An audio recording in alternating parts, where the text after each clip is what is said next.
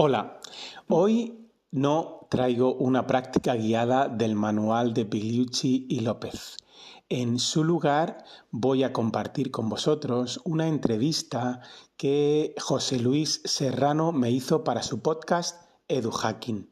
En ella hablamos en profundidad de la vinculación entre el estoicismo como filosofía de vida y la necesidad que tenemos hoy en día de aprender a organizar un poquito mejor nuestro tiempo para sentir que todo aquello que hacemos tiene un poquito más de propósito.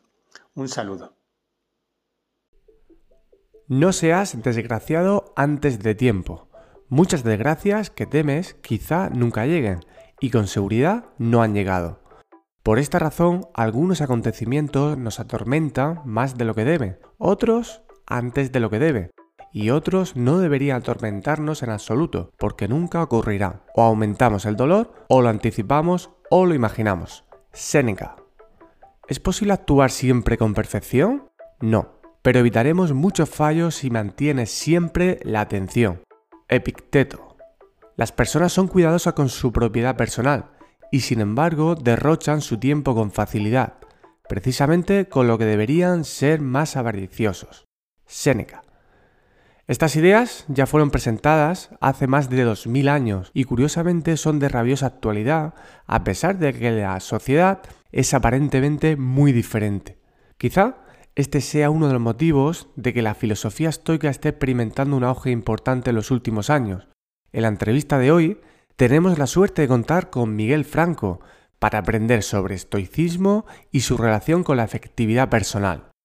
Miguel es profesor de secundaria de educación física desde el año 2000 en el IESO Pedanías Altas en la Paca de Lorca. Es autor del programa de podcast Meditaciones Estoicas, en el que podrás encontrar traducciones del podcast Stoic Meditation del profesor Massimo Bigliucci. También muestra prácticas estoicas guiadas basadas en el libro Mi cuaderno estoico de Máximo Piglucci y Gregory López, en las que Miguel relata también su experiencia con estas prácticas. Además, y progresivamente, ha ido incorporando en sus episodios píldoras muy interesantes sobre cómo aprender mejor y cómo gestionar nuestra atención y energía. Es practicante de la metodología GTD y está ocupado en desarrollar la competencia de la efectividad personal entre los más jóvenes y los adultos. En la entrevista hablamos especialmente sobre los principios de la filosofía estoica, de hábitos y estrategias para mejorar nuestra efectividad personal, de clásicas herramientas estoicas como la visualización negativa, el control de las distracciones o el poder de mantener un diario. También hablamos de la metodología GTD, que se podría definir como un sistema ordenado de recordatorios, en palabras de Miguel Franco, que hace una buena sinergia con el estoicismo, que podría ser entendido como una filosofía práctica de vida y una especie de sistema operativo mental que busca el desarrollo de la virtud teniendo en cuenta que somos animales sociales capaces de solucionar problemas con la razón. Antes de dar paso con la entrevista, te recuerdo que en joseluisserrano.net podrás saber más sobre el proyecto de EduHacking. Y ahora sí, te dejo con Miguel Franco. Muy buenas, Miguel. Parece que el destino ha permitido que hoy podamos tener un encuentro que es para muy esperado para mí. Te conocí presencialmente en Águilas, montando en bici, y aquel día no te lo dije, pero ya formabas parte de esa lista de personas que yo quería invitar cuando tuviera mi propio podcast. Después no me sentí preparado para hacerte esa entrevista y dije, bueno, pues algún día me sentiré con confianza para hacerla. No me sigo sintiendo preparado, pero bueno, pues a raíz de una entrevista que te escuché en otro podcast diciembre, yo la escuché en diciembre, pero tenía más tiempo, pues esa entrevista me ayudó muchísimo, estaba ahí un pequeño bache y bueno, dije, nada, tengo que hablar ya con, Miguel y, conocerlo de, otra manera. Así que muchísimas gracias por sacar un hueco en tu agenda y porque eh, mi propuesta haya pasado todo tu proceso de, organización, que como veremos hoy no es nada sencillo, ¿eh? por lo menos desde fuera.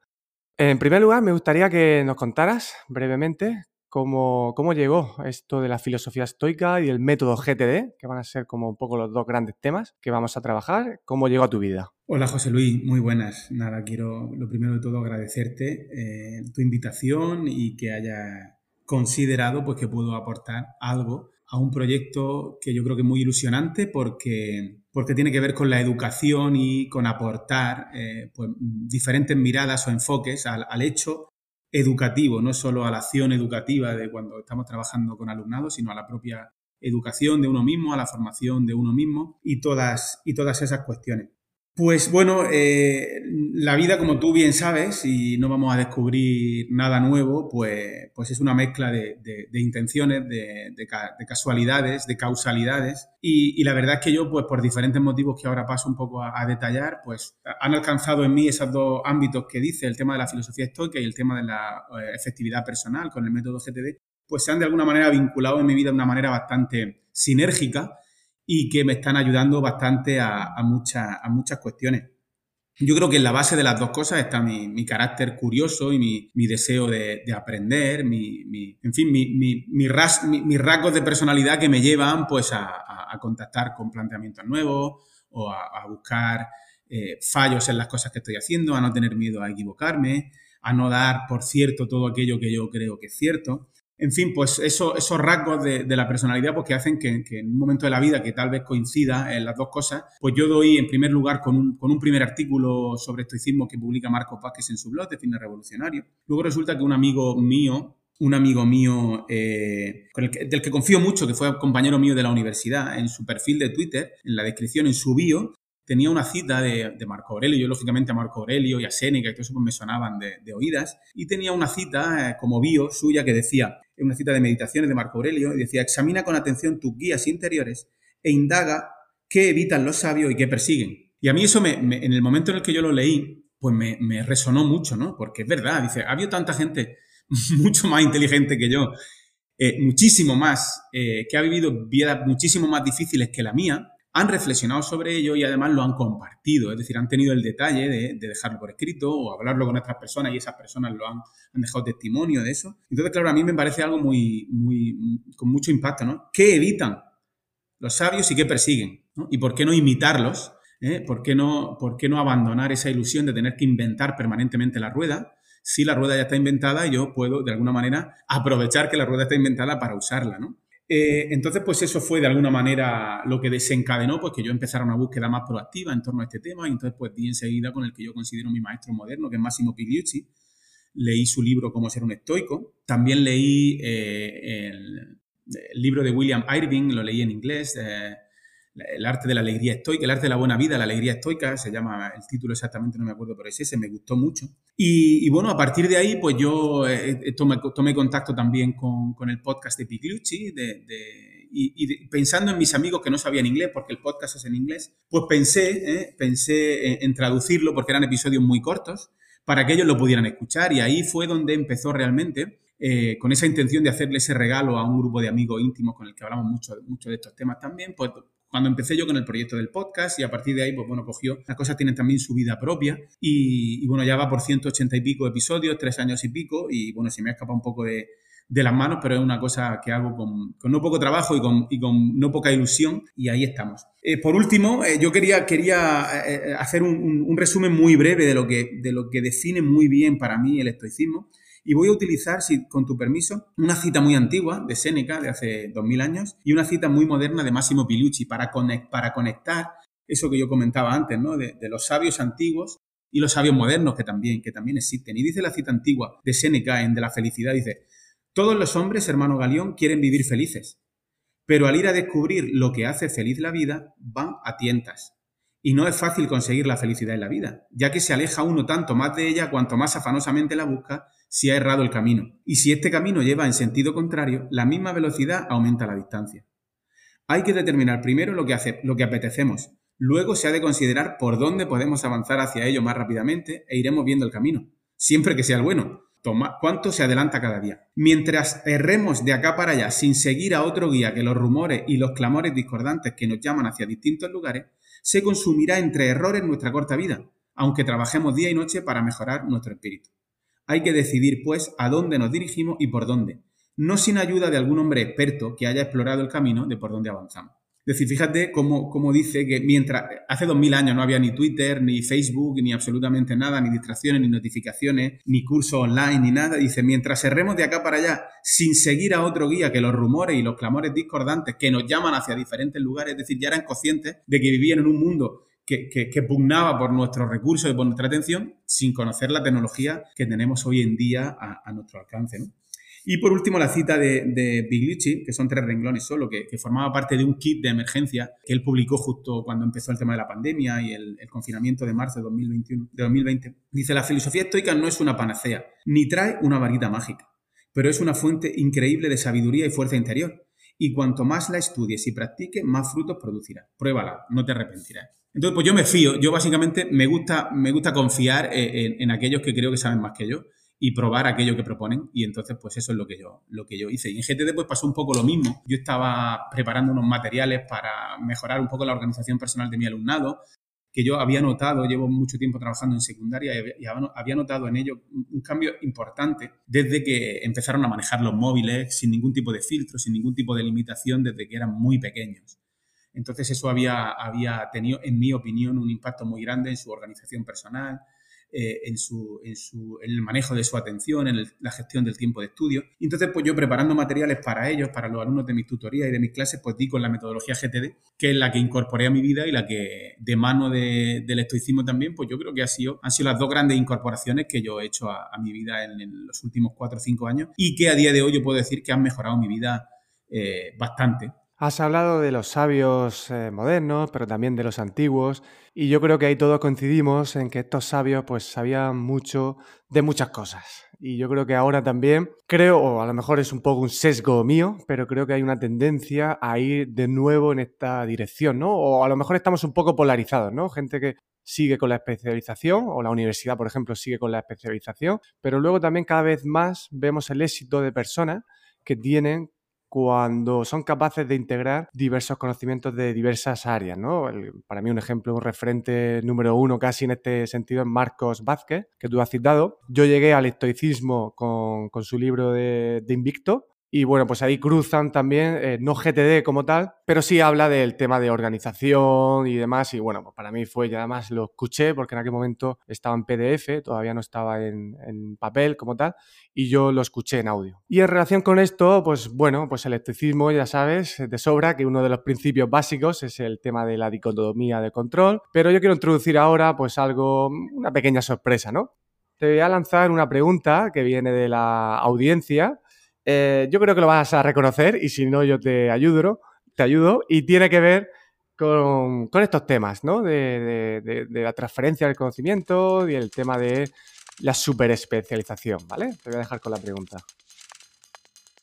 Hola Miguel, buenos días. Lo primero, volver a agradecerte haberme introducido tanto a la filosofía estoica como a la, a la metodología de organización personal eh, GTD yo puedo asegurar que son dos de las incorporaciones que he metido en, mi vida en los últimos años que realmente han aportado eh, un cambio notable en, mi forma de, hacer, de ver las cosas, de comportarme y de relacionarme conmigo y con las personas que me rodean. Eh, hay un tema, que, o dos temas que venimos hablando en estos tiempos, que es la, transferencia del, conocimiento y la generalización versus la especialización. Tratándose este de un podcast especializado en, el ámbito educativo yo viniendo, viniendo del ámbito sanitario, eh, siempre he tenido cierta preocupación en formarme lo mejor posible en mi disciplina.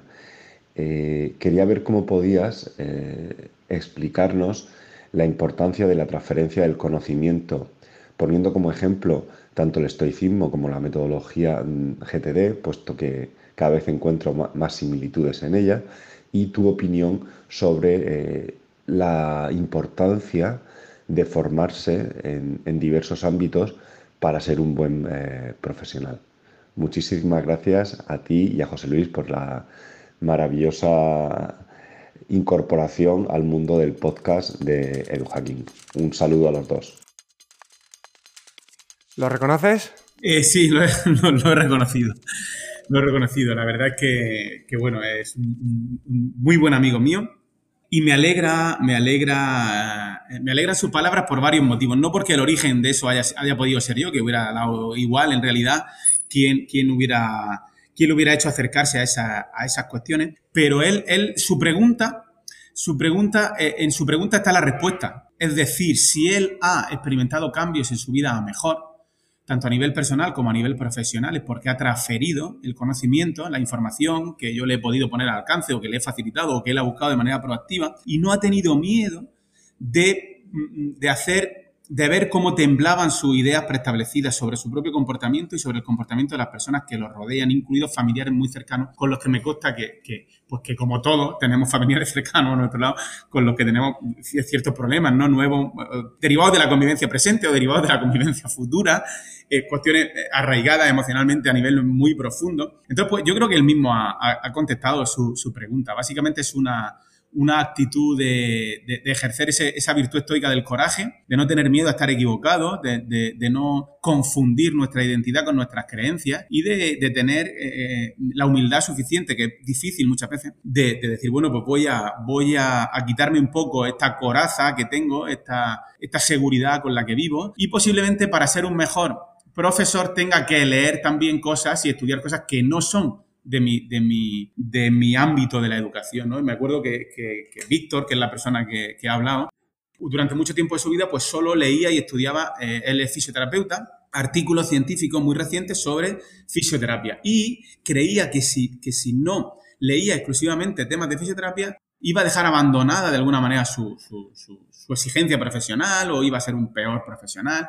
Pero, pero lo que descubrió cuando empezó a abrir el abanico de sus intereses, de sus inquietudes, pues que, que descubrió que cosas que no tenían nada que ver con la fisioterapia eran las que le ayudaban a ser un mejor fisioterapeuta porque ser un mejor fisioterapeuta no es solo eh, eh, eh, aplicar técnicas manuales o conocer más en profundidad una determinada articulación, una determinada lesión. Es desempeñar una labor profesional donde tienes que tratar con personas, donde tienes que hacer entrevistas, donde te tienen que salir las cosas mal, donde te puedes poner en marcha un, proyecto que te salga mal, donde, donde tienes que atribuir responsabilidades, donde tienes pues, que vivir, ni más ni menos que como tú en tu trabajo y con tu familia, él con su trabajo, con, su familia y yo con la mía. Entonces, pues, pues yo creo que la transversalidad es importante y también el ser un experto en un tema en concreto, pues también es importante. Al final, esa polarización que tú comentabas es eh, la que hay que, quitar un poco de, como ingrediente básico y, bueno, y ser consciente de que el mundo no es una cuestión de defender posturas radicales, blancas o negras, sino que esto, todo está todo está plagado de grises y que dentro de esos grises, pues, pues lógicamente nos vamos a mover más por nuestros intereses, por, nuestros intereses de, motivacionales, por lo que nos motiva, por nuestro trabajo, pero que el tema de la transferencia al final está en la, en la valentía de incorporar eh, cambios a nuestra vida que posiblemente tengan que provenir de pensar de otra manera. Para pensar de otra manera hay que atreverse a pensar de otra manera y solo un cambio de, en, nuestra manera de pensar nos puede llevar a actuar de otra manera. Y entonces, claro, pensar de otra manera y actuar de otra manera, pues nos convierte de alguna manera en otras personas diferentes a las que éramos. Y eso pues, puede, puede generar mucho miedo en nosotros, puede generar mucho miedo en nuestro entorno, ¿no?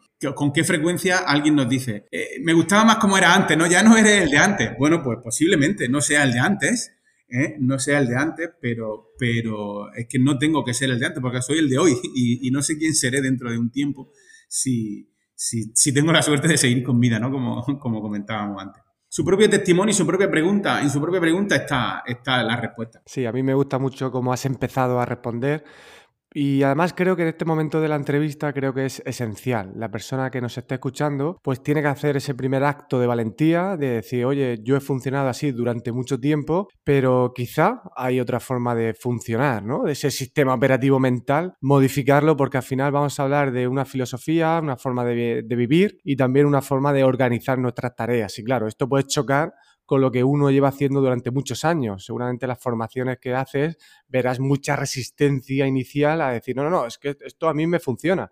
Ya, te ha funcionado, pero a lo mejor hay otra forma de entender las cosas que te van a hacer mejorar. Y para eso, pues hay que ser valiente, ¿no? De admitir, oye, tengo una posición social que puede estar bien, que me ha llevado a esta posición, pero yo siento que no me vale y aunque siga manteniendo una vida cómoda, pero me impide seguir progresando. Entonces creo que, es un punto esencial, ¿no? Esa valentía. Ahí hay, una, cuestión espinosa de la que yo hablo mucho con Víctor también, porque eh, eh, hay un tema que no es fácil, que es que es, eh, de alguna manera, identificar bien la necesidad de cambio en uno mismo y, por otro lado, no confundir esa necesidad real con la imposición desde fuera por cambiar, ¿no? Complicado, es complicado. A veces tenemos necesidades reales y otras veces son necesidades que se nos fabrican desde fuera, ¿no? Con todo este, con todo este, todo este mundo del, crecimiento personal, del tema de la vida con propósito, eh, el tema de buscar impacto en los demás, todas estas, estas cuestiones son, son realmente peligrosas.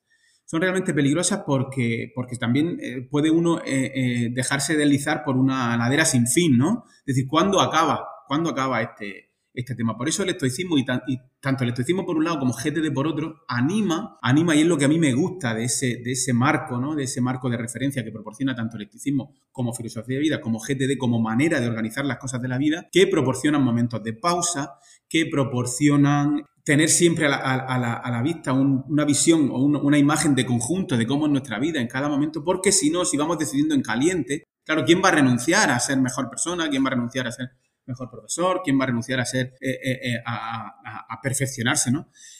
nadie va a renunciar a eso. Pero yo lo que, lo que quiero matizar en ese sentido es que es, que es complicado, es complicado moverse en esos ámbitos sin autoexplotarse a uno mismo, sin, sin, sin acabar siendo la principal víctima del deseo de querer hacer las cosas mejor.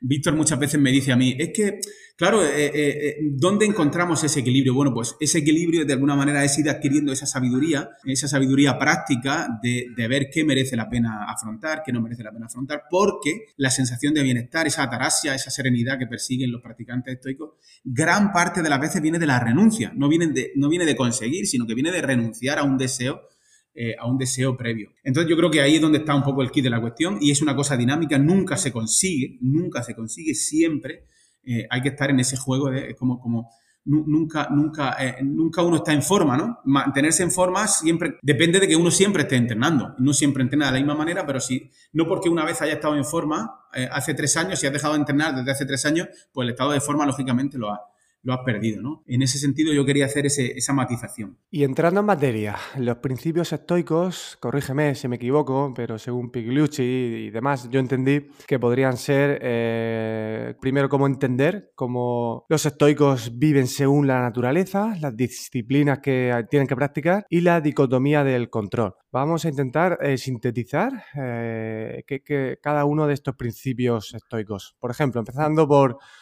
¿Qué entendían los estoicos con vivir según la naturaleza? Bueno, pues yo, yo definiría muy bien el estoicismo como una filosofía de vida, como tú has dicho. ¿no?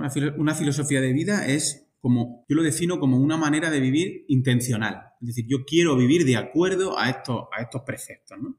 Entonces, una filosofía de vida, como una religión, pues se basa en que nos proporcionan dos cosas. De alguna manera, una explicación de cómo el mundo funciona y en base a cómo el mundo funciona, eh, nos proponen una manera de actuar en el mundo, ¿no? Es decir, si el, cristianismo o el catolicismo nos dice que hay un Dios creador y que está pendiente de nosotros y que hay una cosa que se llama pecado y hay una cosa que se llama juicio final y hay una cosa que se llama fe y hay una cosa que se llama eh, los diez mandamientos, pues bueno, e, esa es la metafísica. La metafísica es cómo el mundo funciona, cómo se ha creado y qué se espera de nosotros un Dios creador y la propuesta pues serían esos diez mandamientos, ¿verdad? Eh, para obtener la salvación o eh, lo que el relato de, esa religión proponga. el estoicismo hace lo mismo, propone una metafísica que es totalmente compatible, y eso es lo que a mí me atrajo en un primer momento del estoicismo, eh, eh, totalmente compatible con lo que la ciencia va diciendo acerca del origen del universo, del origen de la vida, de la evolución y, todo lo que la ciencia moderna pues, va desvelando de, las relaciones entre las personas, de, lo que son nuestras emociones, de lo que son las acciones, la responsabilidad, todo lo que aporta la ciencia. ¿no? Y por otro lado, pues proporciona una ética una ética. Y esa ética se deriva de dos, de dos preceptos fundamentales, lo que tú comentabas, ¿no? Vivir de acuerdo a la naturaleza para los estoicos es asumir dos, dos, premisas, ¿no? Una, que somos seres animales racionales, seres racionales, estamos dotados de razón, no tenemos por qué seguir nuestros impulsos y nuestros deseos de manera acrítica. Y por otro lado, que somos seres sociales, altamente sociales, necesitamos a los demás para vivir y para prosperar. Entonces, en base a esos dos, a esos dos elementos de, la premisa principal, que es vivir de acuerdo con la naturaleza, pues tratamos de vivir una vida buena, una vida eudamónica, ¿no? Que es aquella en la cual nosotros mejoramos nuestro carácter para mejorar la vida en el mundo en el que nos ha tocado, el que nos ha tocado vivir. Por eso también apela mucho al tema del, presente, ¿no? De la presencia en el momento y de, cómo interactuamos con, las demás personas y con las demás situaciones en la vida, en la vida diaria. Y bueno, a partir de ahí, pues ya yo no profundizaría mucho en el tema de las disciplinas porque es un poco complejo, ¿no? La disciplina del deseo, de la acción, del consentimiento. Básicamente yo lo dejaría ahí, ¿no? En que en, en usar la razón para mejorar nuestro carácter y eh, mejorar la convivencia y el mundo que nos ha tocado vivir. Mejorar el carácter, básicamente, pues sería a, mejorar un poco nuestros automatismos, es decir, eh, lidiar mejor con las situaciones del día a día para sufrir menos y por lo tanto para actuar, para actuar mejor. Me gusta mucho que hayas insistido en esa parte social, porque muchas veces el, estoicismo parece, da la sensación de que es algo como algo así como pasar de todo, ¿no? Es decir, o protegerme yo de todo. Y no, y vemos que tiene como una función muy social, muy, muy importante, pero que lógicamente tú tienes que hacer también una gestión previa de tus juicios, de dónde enfocas tu, atención eh, y también diferenciar lo que puedes controlar y lo que no. Y también parte son tus, tus pensamientos. Hay una cita de Picteto que me gusta mucho que dice, no son las cosas que nos pasan, las que nos dañan, sino nuestra opinión sobre ellas. Esto está muy relacionado también con las emociones, que como sabes, porque sé que estás estudiando mucho sobre temas de comportamiento, pues muchas veces son automatismos, ¿no? Entonces, eh, eh, esta filosofía entiendo que nos puede ayudar a hacer una pausa entre un automatismo y nuestra reacción. Eh, y esto podríamos enlazar con la dicotomía del control. ¿Nos puedes contar estas cuestiones, cómo se relacionan? Pues sí, sí hasta, donde yo soy capaz de entender y de practicar después pues de, un cierto tiempo, aunque sigo, sigo en ello, la idea es mejorar nuestros automatismos. ¿Y por qué dice Pisteto eso? Porque, porque como buenos observadores y como buenos psicólogos intuitivos que eran, pues se daban cuenta de que una misma conducta eh, de una tercera persona no provocaba siempre la misma reacción en nosotros. Yo lo veo con mis alumnos, lo veo con mi pareja, lo veo con mis hijos, lo veo con mis amigos. Es decir, lo que pasa influye, sí, pero no es el origen único ni la causa única de cuál es nuestra reacción ni nuestro juicio en relación a lo que, a lo que, a lo que sucede. Eh, eh, vinculándolo con el tema de la, de la, emoción, que la emoción no es ni más ni menos que, un, que una, una, una propuesta, ¿verdad? Una propuesta del organismo eh, que, se expresa también en términos biológicos, a nivel hormonal, a nivel eh, neuronal, a nivel a, muchos niveles biológicos, fisiológicos, a nivel de frecuencia cardíaca, a nivel de, absolutamente todo, pues que es una propuesta automática del organismo para lidiar con la situación, con la situación presente. ¿Qué propone, qué propone el estoicismo? Pues que podemos usar nuestra razón para manejar mejor, no es anular desde, ningún punto de vista nuestras emociones.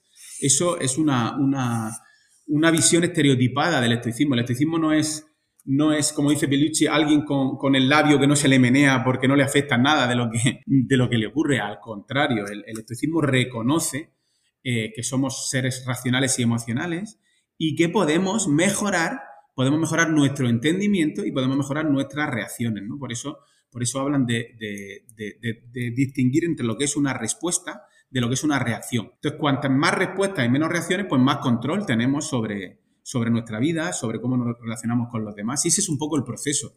No es una cuestión, como hablábamos antes, de blanco o negro.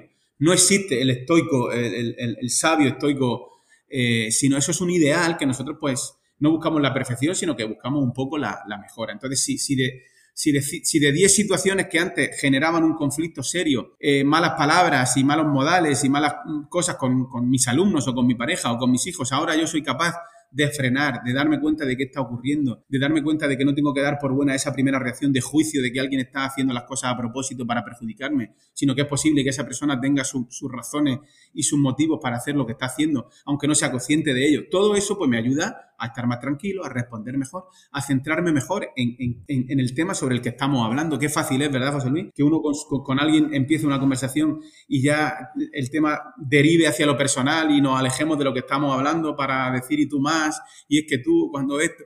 Es decir, eso es un poco el estoicismo de la vida, de la vida, de la vida diaria, ¿no? Y, entronca con el, con, el elemento clave eh, que es la dicotomía del control, es decir, darse cuenta de que, de que, hay muy pocas cosas que dependen de nosotros y gran parte de, las cosas que nos suceden y de los resultados que alcanzamos, pues no dependen completamente de nosotros. Entonces ellos dicen que, pues esa es la sabiduría práctica. La sabiduría práctica es, darse cuenta de, que hay cosas que no dependen de nosotros, aunque nosotros deseemos con toda la fuerza del mundo y con todas las mejores intenciones del mundo que los demás se comporten como nosotros queremos y que el mundo se organice como nosotros queremos. Eso es ser ingenuo, ¿no? Eso es ser, ser de una ingenuidad eh, absoluta. Y, entonces eso nos causa mucho sufrimiento y ahí es donde tenemos un poco que, poner el énfasis. Y el estoicismo pues, nos dota de una serie de técnicas, de estrategias, de planteamientos, de visualizaciones, de anticipaciones, donde nos damos cuenta, oye, pues es que yo, yo eh, soy un ser mucho más limitado de lo que yo mismo pienso y bueno, y hago lo que buenamente puedo. Y, simplemente con mejorar el carácter, con mejorar mis reacciones, con ser más consciente de los motivos míos para actuar y de los motivos de las demás personas, pues yo creo que ahí ya hay mucho, hay mucho avance y ahí es el recorrer, todo aquello a lo que podemos, a lo que podemos aspirar. Ayer me acordé mucho de ti, porque es un ejemplo que tú pones en Meditaciones Estoicas, en tu podcast, con el tema de conducir, porque es un, es un sitio, un espacio muy curioso, la carretera, eh, la capacidad o la facilidad que tenemos habitualmente para perder el, control, ¿no? Por, algún pequeño detalle, ¿no? Por un despiste de, alguien. Y el caso es que iba en el coche y, bueno, pues un coche se acerca extremadamente a mí y empieza a pitar, ¿no? Sin saber, yo sin saber qué había pasado. Y yo en ese momento, claro, iba con mi hijo pequeño, pues me cabreo, voy detrás con el coche esperando a ver si se puede parar, da la casualidad que la rotonda se para, me pongo al lado, le digo que baje la ventanilla, le digo que está loco, que voy con mi hijo y en ese momento me, ya me acordé de ti. O sea, eh, eh, era un poco tarde, porque ya me había calentado, pero al menos no me calenté de más. y sí que le estaba diciendo eso y me acordaba, claro, me acordaba de ti, porque yo sé que tú este ejemplo lo has puesto mucho y creo que a ti también te, pasa esto en, el coche. Y al menos es saber que es natural. Creo que has dicho una cosa que es muy importante, que las emociones no se pueden gestionar realmente es algo que continuamente tenemos emociones y es absurdo intentar gestionar una emoción, pero sí una idea que tú has insistido muchas veces, no quedarte enganchado a la, emoción o ponerle una pausa en algún momento. Decir, yo termino, pasa ese momento, y cuando dejo al niño en la escuela, yo ya ese tema ya lo he eh, olvidado. No me quedo toda la mañana dándole vueltas, este hombre lo que me ha hecho con el coche, que disparate y demás, ¿no? Esa, esa es la atención, la prosoqué, ¿no? Que, de, la que hablan los, los estoicos. Estar atento, estar atento. ¿eh? El, otro, el otro día me salí a correr con un amigo y me dijo, ¿qué, ¿qué planes tienes para este fin de semana? Y yo le dije, pues estar atento. Entonces, claro, eh, cuando uno, cuando uno ya eso lo contempla como posibilidad, decir, da igual que, vaya de excursión con mi familia, que me quede en casa, que... Da igual, en realidad eso es lo que te dicen un poco los estoicos. Es decir, estar atento. Yo voy a ver estar atento. Si surge ir a, hacer una excursión, pues vamos a hacer una excursión. Que nos quedamos en casa, en casa. Pero, pero el plan, cuando uno ya lo enuncia, ¿eh? Eh, el plan es estar atento. Voy a ver, voy a ver cómo, cómo voy a decir, voy a dedicar parte de mis recursos, de mi tiempo, de mi energía, de mi atención, a ver cómo reacciono ante, ante, ante las cosas que no dependen de mí. Y, una de las cosas que no dependen de mí es lo que te hace alguien por la, por la carretera, ¿no? Ese, ese, ese, ese, hábito de estar atento que se va interiorizando poco a poco, yo creo que está en la base de generar esos cambios. Es decir, tú te diste cuenta, no es tarde. Tarde es porque tú también haces un juicio de que te hubiera gustado que fuera antes. Pero ¿sabes cuándo fue? Pues cuando pudiste. ¿eh? Fue, fue cuando pudiste darte cuenta, ni más ni menos. Algunas veces será más tarde, otras veces será antes, y, tú vas aumentando las posibilidades de darte cuenta cada vez antes. Y eso es lo único que está en nuestra mano. Y a veces eh, te darás cuenta cuando ya te líes a puñetazos con, con, el coche. A ver, yo cuando le estaba hablando y le dije, baja la ventanilla, y ya le estaba diciendo eso, no le insulté, no llegué a ese punto, pero yo empecé a pensar, si este se baja, yo me voy a bajar. Y tengo un hijo aquí de un año y medio. ¿Qué hago? ¿Qué hace él en el coche? Y todo eso empecé a pensarlo. Y luego tuve ahí mi momento de enganche de decir, no sé a quién le estoy pitando. Puede ser alguien que no esté bien, que haya tenido una mala noche, que, va a urgencias. Y tuve mi tiempo de enganche para decir, esto hay que, hay que, hay que respirar esos tres segundos. Yo hay una cosa que me, que me desde que la he incorporado a mi vida, eh, es una frase que, que me ha cambiado la vida para bien y es, siempre me falta información.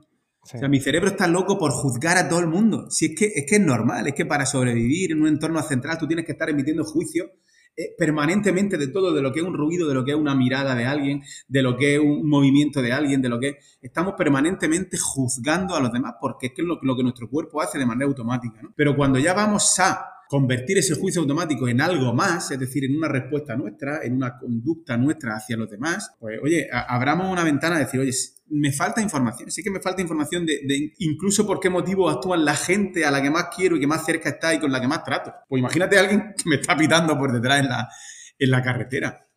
Es que no tengo ni idea, no tengo ni idea. Entonces, ese principio de prudencia, ¿no? Eh, al final aumenta la posibilidad de que uno esté medianamente tranquilo y de que las alteraciones duren menos, que es lo que tú has dicho. Duren menos. Con eso ya hay un logro. Si vamos nos vamos a alterar cada día un montón de, un montón de, veces, pero por lo menos que duren menos, que sean de menor intensidad. esos momentos de, nervios, de, agresividad o de esos, de esos instintos que son buenísimos pero que tienen que, quedar en, el contexto en el que tienen que quedar. Sí, lo que hablábamos, entender primero que esos, esas reacciones casi automáticas nos han hecho estar aquí hoy como especie y luego a partir de ahí ver cómo con la razón que tenemos, que también nos ha hecho estar aquí hoy como especie, ver cómo se comunican ¿no? esas emociones automáticas y esa razón. Ya sabes que en el podcast, y fue un poco la propuesta que te lancé, pues el foco, casi el destinatario fundamental, pueden ser los docentes en formación y en servicio. Y ahora me gustaría ya ir un poco más enganchando cómo el estoicismo y GTD, del que vamos a empezar a hablar ya en breve, si te parece, cómo, cómo nos puede ayudar en, en todo esto. Pero antes me gustaría que escuchases las dos preguntas que Pencho Rojo, el invitado anterior, te lanzó en la, entrevista que, se publicó. Bueno, desde aquí le mando un saludo porque es verdad que, yo trabajo ahí en la olla y, lo he escuchado, he escuchado su nombre de allí de Lorca. No lo conozco, no tengo la suerte de conocerlo personalmente, pero sí que he escuchado cositas de él. Pues es eh, un buen tema esto de, de la filosofía estoica. Eh, pues quiero preguntarle, a ver, pues con esto del proceso de oposición, él también habrá pasado por todo ello, tendrá también su, bagaje, su experiencia. Pues quiero preguntarle qué tanto por ciento cree él que somos capaces nosotros de, de, coger, de, prepararnos, y qué tanto por ciento eh, está a la suerte. Es decir, eh, si tuviéramos que poner una balanza, ¿cuál pesa más? Yo creo que será la respuesta pero eh, ¿qué tanto por ciento juega más en un proceso de oposición? ¿La preparación que nosotros podamos llevar o esa suerte que podamos tener en que nos salga un tema que llevamos mejor o un supuesto, un contenido que hayamos trabajado?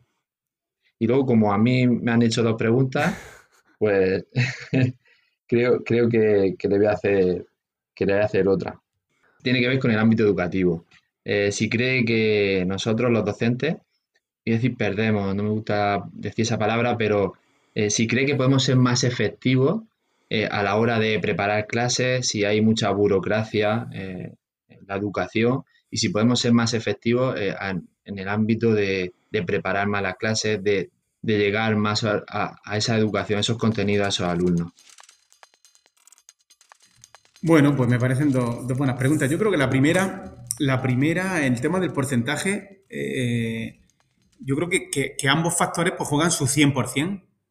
Eh, ambos factores, hay, claramente la suerte. La suerte hay que dejarla eh, limitada a aquello que, no depende de nosotros y, nuestra preparación, pues ser conscientes de lo que podemos hacer por prepararnos bien, siendo muy realistas, siendo muy realistas en qué, en qué lo que podemos hacer, porque sabemos más o menos cómo es nuestra vida y eso en el deporte lo tenemos claro, ¿verdad? ¿Cuánto nos ilusionaría tener tiempo suficiente para preparar un triatlón de larga distancia y, hacernos un viaje fabuloso eh, con la familia y con tiempo suficiente? Pero es que luego la vida es, la que es. Y, muchas veces esa ingenuidad que yo comentaba antes a propósito de otra, cosa también nos pasa con esto. Es decir, parte de, del éxito, pero no el éxito posterior valorado en función del resultado alcanzado, sino parte del éxito de lo que nos planteamos está en saber bien qué podemos desear. ¿Qué podemos desear? Entonces, no es lo mismo alguien que se prepara una oposición como me la preparé yo, que acababa de terminar de estudiar, vivía en casa de mi madre, no tenía que pegar palo al agua de nada, no tenía hijos, no tenía absolutamente nada. Es que tenía que yo me levantaba por la mañana y es que me encontraba el desayuno hecho. Y entonces, con, con como yo veo algunos compañeros míos, con, con dos hijos, con una hora de trayecto al trabajo y otro de vuelta, entonces, plantear bien aquello que perseguimos es tan importante como el esfuerzo que luego hacemos para conseguirlo. Y a mí mucha gente me tacha eh, de, ser poco ambicioso en ese sentido. Pero es que yo no lo veo de la misma manera, porque gran parte de la sensación de fracaso, de ansiedad y de, malas sensaciones que mucha gente tiene es por haber abrazado mm, eh, un exceso de ambición o haber asumido que, es capaz de hacer cosas que no es capaz de hacer y que no pasa nada. es que, no, es que no, no pasa absolutamente nada, no somos ni mejores, ni peores, ni menos, ni más. Entonces yo creo que, básicamente es ser conscientes de, qué recursos vamos a poder dedicar a preparar una oposición, cómo es nuestra vida, cómo afrontamos un fin de semana después de una semana de trabajo eh, con la ilusión de que vamos a poder estudiar ocho horas el sábado y ocho el domingo cuando sabemos que no vamos a poder estudiar ocho horas y ocho el domingo ocho horas el sábado y ocho el domingo, por mucho que, nos gustaría, o por mucho que lo necesitemos para estudiarnos todo el temario, llevar todo preparado. Es decir, yo creo que, hay que ser realista. Yo creo que, no alejarnos mucho de la realidad es el principal ingrediente de, eh, de tener sensación de haber hecho lo posible. Porque si nos alejamos mucho del, diagnóstico inicial de la realidad, eh, es muy difícil que luego nos quedemos conformes con lo que hemos podido hacer, porque la sensación de, fracaso y de no estar haciendo lo suficiente va a ser va a ser eh, o nos va a acompañar casi desde el principio. Y la suerte, pues que la suerte por definición, pues no depende de nosotros. Entonces lo que no sabemos, lo que ignoramos por completo es eh, en, el, en, el, cóctel final, pues qué papel va a desempeñar lo que nosotros hemos hecho con la suerte. Entonces, pues no tentar a la suerte, eso sí está en nuestra mano, pero que la suerte desempeñe su, papel pues sí va a estar en nuestra mano. Es decir, no vamos a saber la bola que va a salir, pero vamos a llevar los máximos temas que podamos. Básicamente es que una, es una respuesta que no, sabemos lo que pesará más eh, cuando llegue el momento de la oposición, pero sí sabemos que un análisis realista de la situación hoy, pues me va a ayudar a, va a aumentar las posibilidades de que yo llegue con la sensación de haber hecho lo que está en mi mano. Porque si no, si sobreestimo una de las cosas eh, eh, y que GTD lo trata también, es, el no ser consciente hoy de lo que me van a costar las cosas. Tú ya, después de, bastantes episodios del podcast, sabes el trabajo que lleva esto detrás.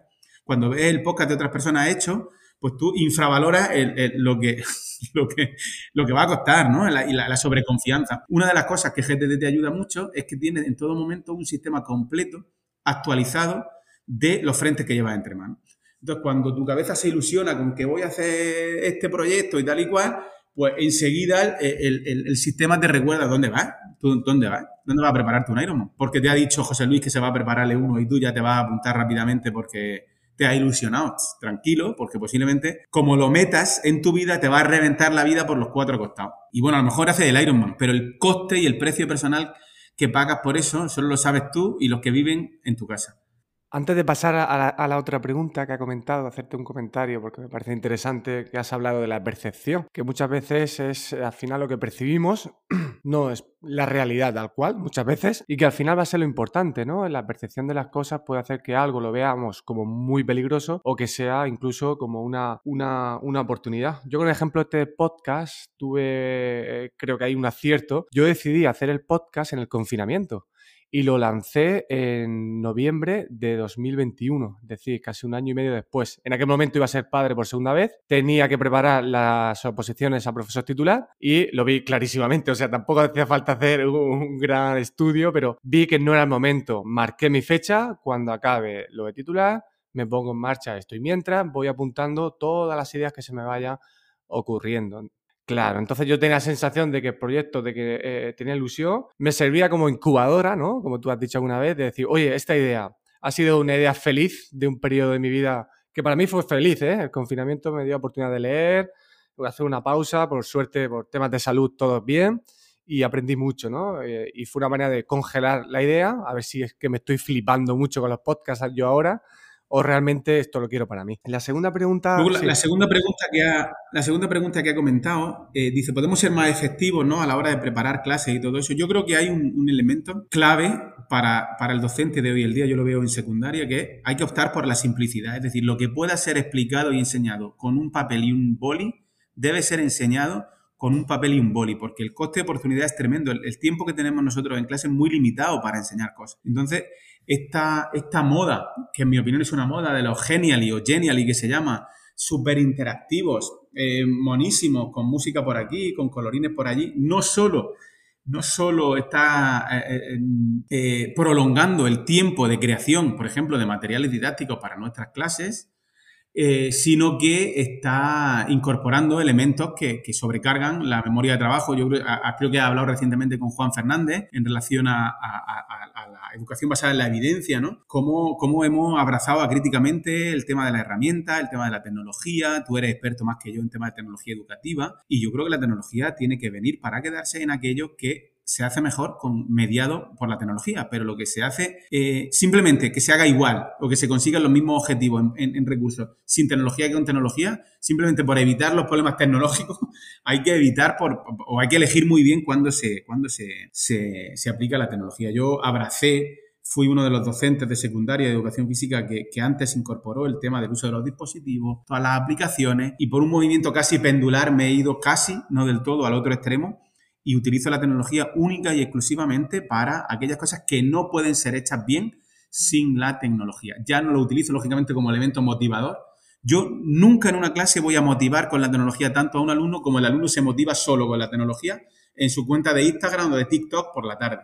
Es decir, no, yo no estoy, yo no he venido a luchar eh, contra, contra esa fuerza tan poderosa porque no está en mi mano ni en mi, ni en mi objetivo. Y luego, a la hora de ser docentes más efectivos, pues antes de ser docentes somos personas, es decir, pues tenemos que ser personas más efectivas en, general y luego y ser efectivos también a la hora de, desempeñar nuestro, nuestro trabajo. Esa idea me gusta mucho, es decir, tú como persona primero cuidar todo eso, porque luego al final esa transferencia con los estudiantes lo haces, organizas mejor tus materiales, te planificas mejor, al final va todo de, de, de la mano. Ahí Juan Fernández introduce una idea muy interesante, que es cuando tú aderezas, utiliza esta palabra, una actividad es porque la actividad en sí estás diciendo que no es interesante.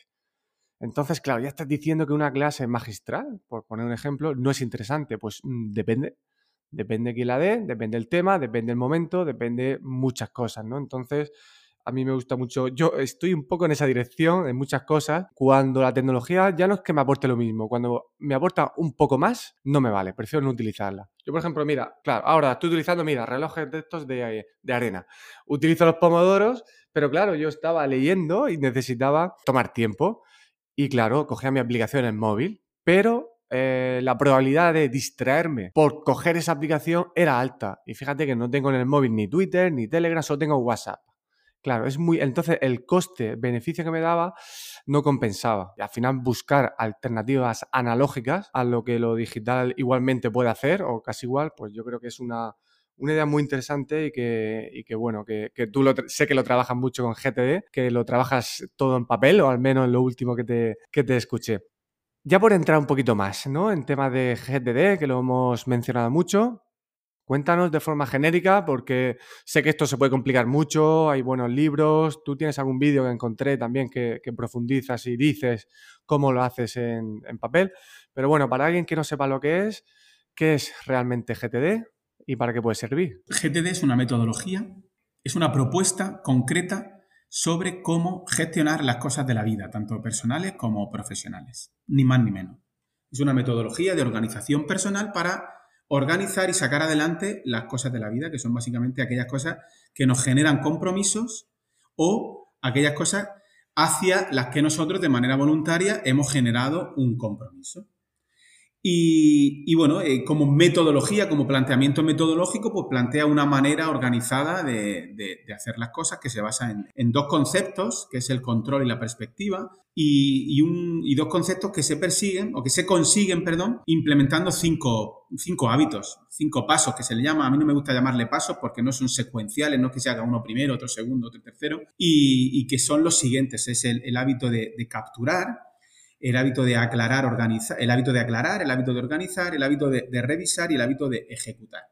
No, yo creo que no, no, es momento de, profundizar en ello, pero básicamente eh, capturar es eh, registrar en un determinado lugar que se llama bandeja de entrada, que puede ser el correo electrónico, puede ser un POSIT o puede ser cualquier otra cosa, pues todo aquello que nos llame la atención eh, y que pueda suponer un problema posterior o una inquietud posterior lógicamente la tecnología ya hace que capturemos de manera automática determinadas cosas. Tú cuando me enviaste el primer email para ver si, si íbamos a hacer la entrevista, pues eso cae en una de mis bandejas de entrada, que es el email. Entonces, ¿qué hago yo con ese email? Cuando lo aclaro, pues voy respondiendo a una serie de preguntas concretas que me llevan a tomar unas decisiones concretas. Y en función de las respuestas que yo dé, pues organizo ¿eh? lo que se llamarían los recordatorios que genera esa, decisión. Cuando, cuando uno empieza a funcionar con, GTD, pues lógicamente el volumen de cosas que ha de gestionar pues es, muy grande y, los recordatorios pues, se organizan en diferentes contenedores, que puede ser el calendario, listas de próximas acciones,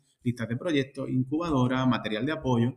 Es decir, al final hay, una, hay un, un, sistema, un sistema que recoge toda la información necesaria para que yo, respetando plazos y avanzando en mis compromisos con tiempo y con antelación suficiente, pues pueda de alguna manera tener el control de las cosas de mi vida y e introducir un concepto clave eh, eh, que viene también de, la filosofía antigua, que es el concepto de propósito, ¿no? esa frase de Séneca de, de ningún viento es favorable para quien no sabe a dónde va.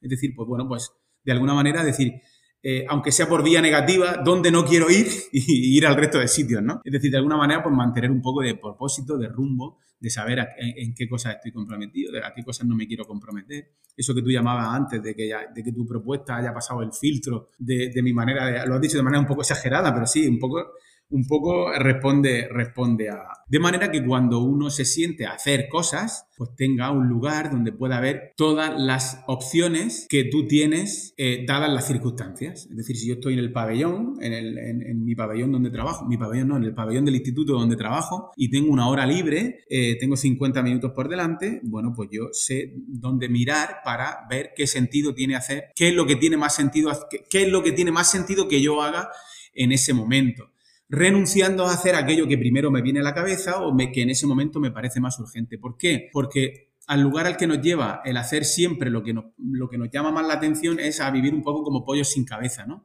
A, lo último que ha llegado o lo, último que se me ha ocurrido o madre mía que no he hecho esto, madre mía que no he hecho lo otro, madre mía que ahora tengo una clase que no he imprimido los documentos, madre mía que me dijo este que le entregara no sé cuánto. No, esa sensación de vivir como pollo sin cabeza con, con una, con una con, algo en común que tiene mucha gente, de decir, llevo todo el día sin parar, pero no he avanzado en nada, pues eso se elimina casi de raíz con esta manera de, organizar las cosas. Y en todo momento, pues tú tienes un poco una visión actualizada y de conjunto de, a qué te has comprometido, cuáles son los plazos de las cosas a las que te has comprometido, que, a qué cosas tienes que sacar de tu vida, porque en este momento ya el ancho de banda no da, no da para más. Eh, da mucha confianza en los demás, eh, porque confían en ti, porque te das cuenta de que si no puedes cumplir un plazo o algo a lo que te habías comprometido, tú avisas con tiempo, porque no tienes que estar persiguiéndote para que le, para que le entregues cosas que te habían pedido. Eh, puedes avanzar con bastante amplitud. Eh, muchas de las cosas que, que, la gente echa en falta en su vida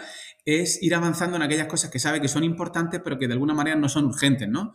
y, que, y que son cosas muchas veces alineadas con el propósito, ¿no? Eh, ponerse en forma, leer más o cuidar más a familiares que hace tiempo que no visitamos o hacer un curso de algo que me gustaría o empezar un huerto. Claro, empezar un huerto en tu casa, pues nunca, nunca, nunca va a morir nadie porque tú no, no, no, hagas no, no, pongas en marcha el huerto, ¿no? Es decir, el propósito muchas veces no solo va asociado a cosas trascendentales, sino a cosas simplemente que nos ilusionan y que nos dan tranquilidad y que puede ser desde desde escribir un diario personal o hasta salir a pasear con, con tus padres o hasta poner un, plantar fresa en tu terraza. Es decir, que, son cosas que, merecen también a las que les dediquemos ciertos ciertos recursos, ¿no? De, los pocos o muchos que, tengamos.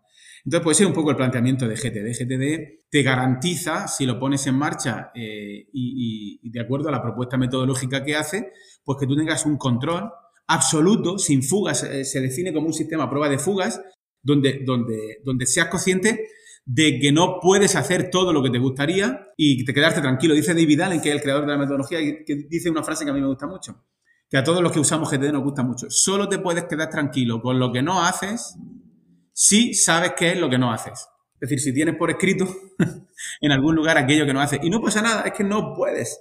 Es que no me puedo preparar, no me puedo preparar un Ironman. Bueno, pues no, no, no pasa nada. Es que no pasa nada porque no puedo. el ancho de banda no me da no me da para, para más. Básicamente eso es lo que plantea, lo que plantea GTD. Ahí las conexiones con el estoicismo, pues yo, yo al menos sí que las veo claras con, este, con esta forma.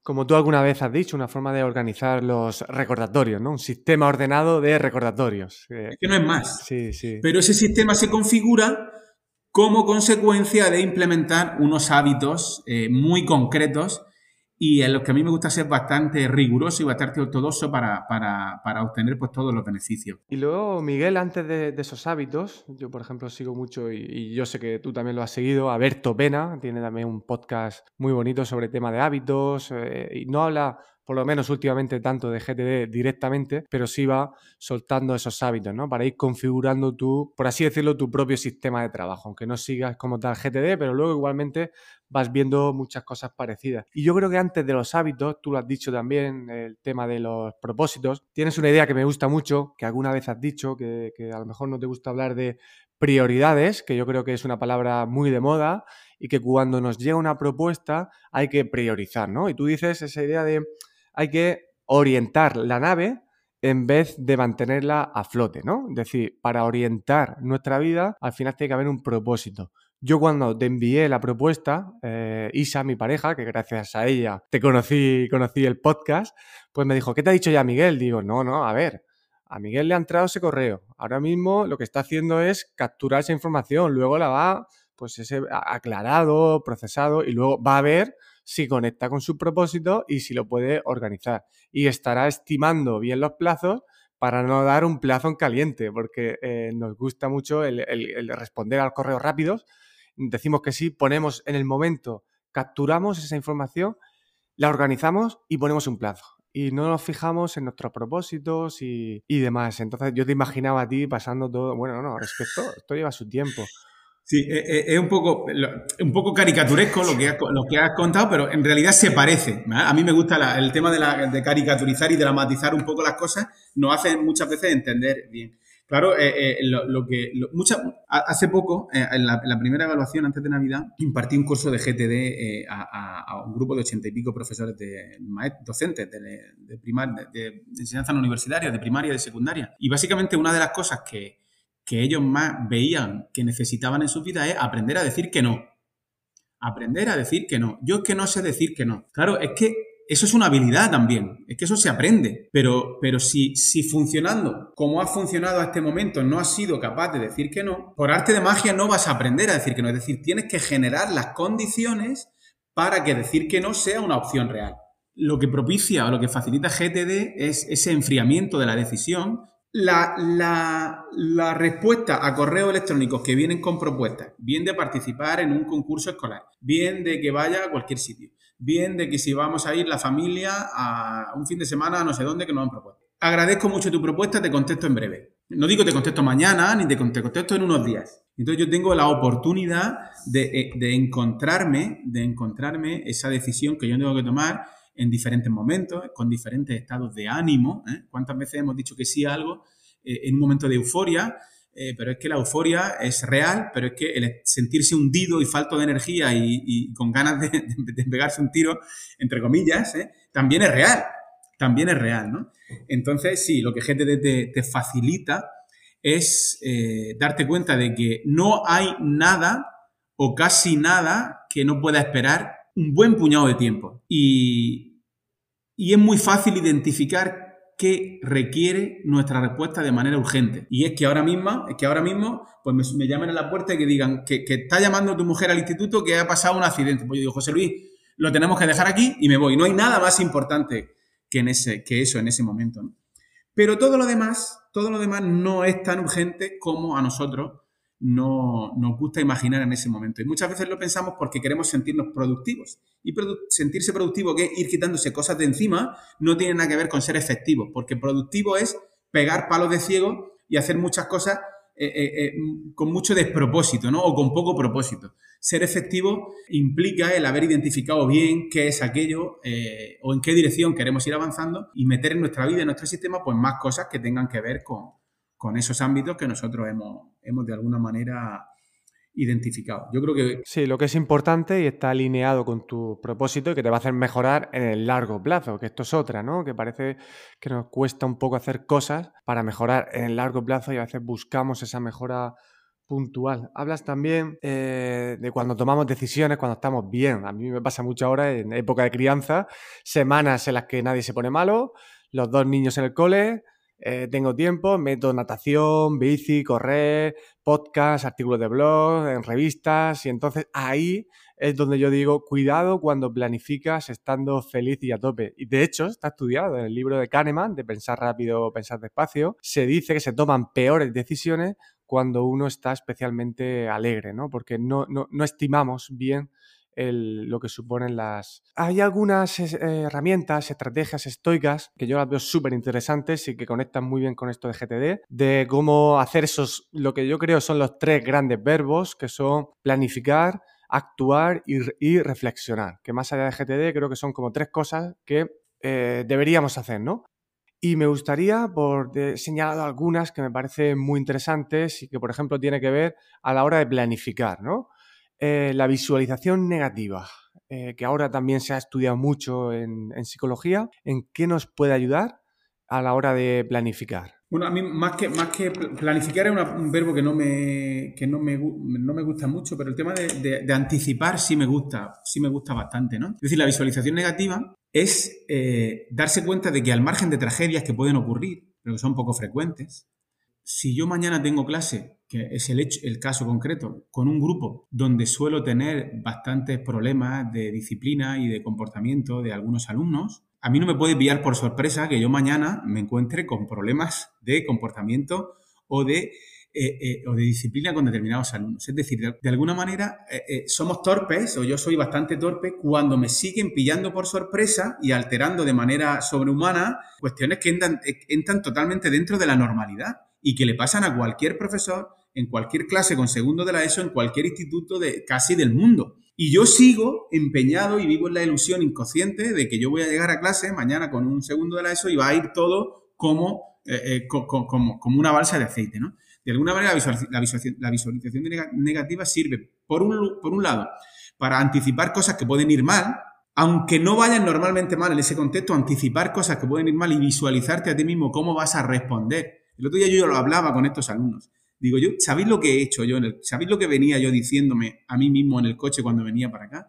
Tienes clase con estos alumnos concretos. Cuando pase eso, que casi seguro que va a pasar, tú vas a actuar de, esta manera, ¿no? Lo que se llama las intenciones de implementación, que tanto se trabajan también en el manual de, del tuicismo, ¿no? Es anticipar, es anticipar que las cosas pueden ir mal y cómo nos gustaría a nosotros reaccionar ante, ante una situación que puede no ir como a nosotros nos gustaría. ¿Por qué? Porque es que además, si al final no sucede eso, se disfruta mucho más el que las cosas vayan bien. Porque tú ya te habías preparado a que, a que fueran a que fueran, a que fueran más, ¿no? Básicamente. Con mis estudiantes estoy haciendo una actividad hoy mismo, hemos empezado las exposiciones y yo ya les adelanté que había cuatro situaciones que de manera aleatoria en cada uno de los grupos iba a afectar. Situación 1, iban a poder utilizar presentaciones visuales y todos los miembros podían presentar. Es una presentación en grupo. Situación 2, dos miembros de grupo se eliminan y no pueden ayudar. Situación 3, un miembro del grupo tiene que hacer toda la presentación. Y la última situación, yo voy señalando quién continúa la exposición. De manera que, claro, ellos saben,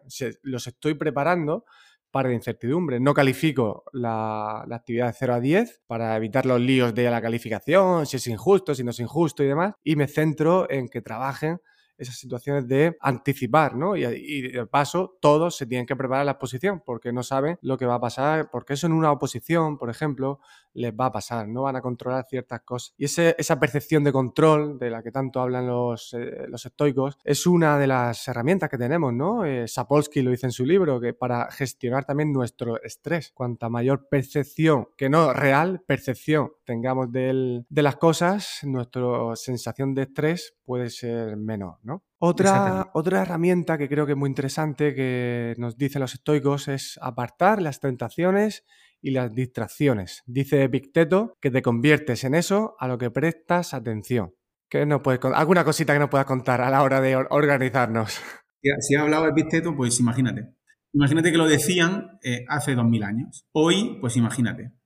Para mí hay una cosa eh, básica que, es la arquitectura del comportamiento, es decir, quita de la vista aquello que no quieras tener, que no, que ante lo, ante lo que ante lo que no puedas resistir la tentación después de usarlo, de hacerlo, de mirarlo, de lo que, o de lo que sea. Es que eso es fundamental. Eso ya, la evidencia es abrumadora. La evidencia es abrumadora. Eh, y ya, ellos como observaban a la gente y, argumentaban muy bien e intuían muy bien por dónde iba la psicología, aunque no tenían ninguna evidencia empírica, o sea, empírica científica de, ello, pues es que ya, ya, ya, ya se acumula la evidencia de que, de que la fuerza de voluntad es mucho más limitada, a pesar de que hemos apelado a la fuerza de voluntad durante mucho tiempo como un ingrediente... Eh, como el ingrediente fundamental de hacer lo que uno tiene que hacer, pues se sabe que no, que la fuerza de voluntad es un recurso bastante limitado que nos puede ayudar a ponernos en marcha, pero que luego quitar obstáculos del camino es lo que más garantiza que acabemos haciendo aquello que, nos, hemos propuesto, que nos hemos propuesto hacer. Y la última, eh, Miguel, tema del diario, el poder que tiene el diario a la hora de reflexionar y que también nos ayuda a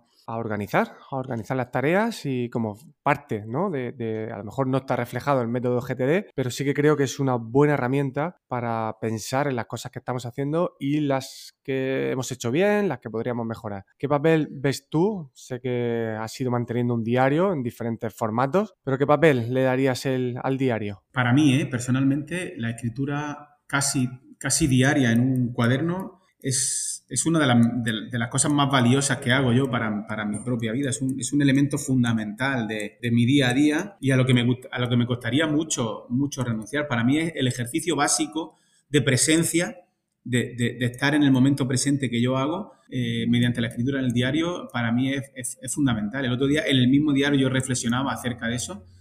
Y, la verdad es que, que renunciaría a muchas, muchas, muchas cosas antes muchas cosas materiales que me dan muchas comodidades y que me dan muchas cosas a cambio, en lugar de antes que renunciar a, poder escribir en un diario personal. Yo creo que es un, recurso, un recurso valioso mantenido en el tiempo, no tanto por lo que es la producción en concreto, no, tanto por, lo que se haga después de esa escritura, que se le puede pegar fuego si quieres cada día después de de escribir, a mí me gusta conservarlo, pero, pero a mí me resulta, me resulta un, un, recurso muy, muy útil para no alejarme mucho de la realidad, para hacer un ejercicio de presencia, porque muchas veces la práctica en el diario simplemente es describir lo que estoy viendo, eh, la posición de las cosas, a ver qué estoy escuchando, qué, estoy, qué tengo a mi alrededor, qué, cómo me imagino que va a ser el día mío o va a ser el día de otra persona. Eh, reflexiono mucho acerca de, lo, de, lo, que me generó más inquietud, porque yo suelo escribir por la mañana temprano. Lo, lo que más me alteró mi ánimo el día anterior, qué, qué papel desempeñé yo en eso. No sé, en mi caso, en mi caso, yo no sigo una estrategia concreta en el, diario, ni tengo un, checklist para, para, ir siguiendo unos ítems. Para... Es una cosa muy espontánea a la que le llevo dando continuidad en muchos años y para mí es una herramienta fundamental, un hábito al que me costaría mucho, mucho, mucho renunciar. Yo creo que es de las cosas que más contacto con la realidad de todas las que yo hago tienen. Y, por eso me, ayuda, me ayuda mucho. Si es que lo barato suele ser lo, más efectivo muchas veces. Y además, eh, yo alguna vez escuché, no revisé el estudio, pero se dice que cuando escribimos podemos sacar del subconsciente muchas cosas, ¿no? Y a veces te pones a escribir de algo y de repente ah, te das cuenta de algo que, no eras consciente ni siquiera. Mm. Y luego, y luego ya, ya no solo por una cuestión eh, eh, de, que sirva para algo, de que es que me gusta, es que me, me gusta escribir a mano, me gusta luego ver los cuadernos, me gusta me gusta, me gusta. Es una cosa que hago por placer también. Entiendo que el que, el que, el, que identifique el, escribir en diario como una obligación, esperando obtener un resultado, una recompensa, pues ahí tiene poco que, poco que, poca chicha. Ahí no, no, no, no, va a incorporar, no va a incorporar el hábito, en mi opinión. Yo, yo, yo empecé a escribir un diario a raíz de la lectura del libro Cuaderno Amarillo de Salvador Panique y, me fascinó tanto, eh, eh, me fascinó tanto el, el, tono en el que estaban escritos esos diarios que, que, que no lo dudé y empecé. Muy bien, Miguel. Eh, algunas preguntas de respuesta rápida. El siguiente, ya cambiando radicalmente eh, de tema, el siguiente invitado es eh, Julio Sánchez Meca, catedrático de Psicología en la Universidad de Murcia. Con él voy a hablar de la revisión sistemáticas y cómo hacer metaanálisis, ¿vale? Como ves, es un tema pues que tiene cierta diferencia con los temas que hemos trabajado hoy. ¿Qué pregunta le lanzarías? Pues yo he, reflexionado, tengo aquí tres, preguntas y que él, el, que él responda la que él quiera, ¿vale? La primera sería, pues, cómo ir eh, eliminando en nuestro día a día la gente que no somos especialistas, el, estigma asociado al origen psicológico de algo, ¿no? Es decir, cuando, cuando alguien dice, eso es psicológico, ¿eh? eso es psicológico, eh, ¿cómo darle un significado real a esa frase para que deje de tener ese significado casi como que te lo estás inventando? Tienes ese problema porque te lo estás inventando, eso es psicológico. ve, aquí que las pruebas dicen que tú no tienes nada, eso es psicológico. Eh, otra es eh, que, si no, si prefieres contestar esta segunda, es que definiera brevemente eh, lo que es psicología preventiva y psicología evolucionista. Y, la, última sería qué dos sesgos cree que son más perjudiciales para la convivencia ¿no? en el mundo así moderno, que dos secos él, interpreta o identifica como que son más perjudiciales y en los que más deberíamos trabajar, sin poder liberarnos de ellos, porque son cosas que tenemos, pero ¿qué sobre qué dos secos deberíamos ganar más conciencia para, para que nos condicionaran menos a la hora de, aprender y de, de relacionarnos con, los demás. Trataré de influir en, él para que pueda responder a las tres preguntas que me parecen interesantes. Haré lo que pueda. ¿eh? ¿Un autor o un libro que recomiendes? Pues yo no traigo uno, traigo dos que, tienen cierto conflicto intelectual entre ellos, pero que a mí me tienen cautivados los dos. Uno es Nassim Nicolás Taleb y su libro Antifrágil, y el otro es Steven Pinker, del que estoy leyendo ahora Racionalidad, que te lo recomiendo. Pero el libro que recomendaría de él sería En defensa de la ilustración. Así que entre ellos hay, hay bastante, bastante talento, bastante cruel en, las críticas que hace a, a, Pinker. Pinker no lo nombra en su libro, incluso cuando habla de cosas de las que Taleb habla mucho. Pero, pero por esa, de hecho, por eso son, son dos figuras son dos figuras eh, intelectuales del mundo moderno eh, eh, brutales que van a dejar mucha huella, están enfrentados entre sí y por eso, por eso eh, no quiero agarrarme a abrazarme a uno, a uno de ellos. Han influido los dos en mí mucho y, soy lector de los dos y por eso los cojo como una unidad, ¿no? Taleb Pinker. Es un buen ejercicio leer sobre cosas que a lo mejor. Y en algún momento te vas a posicionar más en uno que en otro, pero está bien eh, ver dónde están esos enfrentamientos y a lo mejor no son tantos, ¿no? Desde el desconocimiento del segundo libro. ¿Una frase, una cita que te, que te defina o que te anime cuando tengas un mal día o cuando tengas un buen día? Pues que no eres especial, que no soy especial, que soy uno más, que es que me pasan las cosas que le pasan a la gente, que tengo, soy muy afortunado en la situación vital que vivo a día de hoy por, cuestiones de, trabajo, de familia y de todo eso, pero que las cosas pueden cambiar ahora mismo en cuanto salga. Es posible que alguien muy cercano a mí le esté pasando algo terrible ahora mismo mientras yo estoy hablando contigo y que no soy muy, que no soy muy especial, aunque a veces nos quieran... A ver, somos únicos, sí, somos seres únicos, somos todo lo que queramos, somos eh, seres maravillosos en potencia, como dicen así personas de las que yo no me fío mucho. Pero, pero, pero bueno, somos, somos uno más, el mundo eh, va a seguir girando cuando nosotros no estemos, hace cuatro días no estábamos. Eh, dentro de cuatro días no estaremos. Así que yo trato de quitarme mucha importancia siempre que puedo. No siempre puedo, pero básicamente trato de, de quitarme importancia. Eso me alivia mucho la existencia y me hace ser mucho más compasivo conmigo mismo y con los demás. Sí, saber que te puedes equivocar, algún día subir un episodio que a lo mejor lo que dices no tiene tanto éxito y que en una entrevista como esta pues puedes tener un mal día y que no salga interesante, que no es el caso, que sí está siendo muy interesante. No, y es que además tú te equivocas todos los días, yo me equivoco todos los días de que me levanto hasta que me acuesto. Y una de las cosas que trato ya cada vez de hacer menos, que antes lo hacía más y que no he pasado de un extremo a otro sino que intento mejorar, es dejar de querer tener razón. Es decir, que es que yo no gano mucho más dejándome convencer por la otra persona que convenciendo a la otra persona. Es decir, estando atento en, en ese ejercicio de prosoqué, de atención, de escuchar mejor al que tengo, a la persona que tengo enfrente, aunque, aunque, aunque lo que me salga es morderle en el cuello porque es que está diciendo estupideces, desde mi punto de vista, que puede ser que el que esté diciendo estupideces sea yo, ¿no? Claro. Sí, al final mejor hacerlo que, que, querer hacerlo perfecto, ¿no? Miguel, ¿dónde te pueden encontrar? Aparte en tu podcast Meditaciones Estoicas, en la red, ¿dónde te pueden ver? Pues yo tengo una cuenta de Twitter que no uso mucho, que es Miguel Franco 2 eh, y bueno, pues luego en, mi correo electrónico, si alguien quiere ponerse en contacto conmigo, que es mfranmur.gmail.com. Y bueno, si no, pues en Twitter. Eh, no, no tengo, he tenido varios proyectos de blogs, de webs, eh, pero a día de hoy, a día de hoy no, no, no, tengo nada. El contenido que yo hice está disponible, pero a día de hoy no, no tengo nada.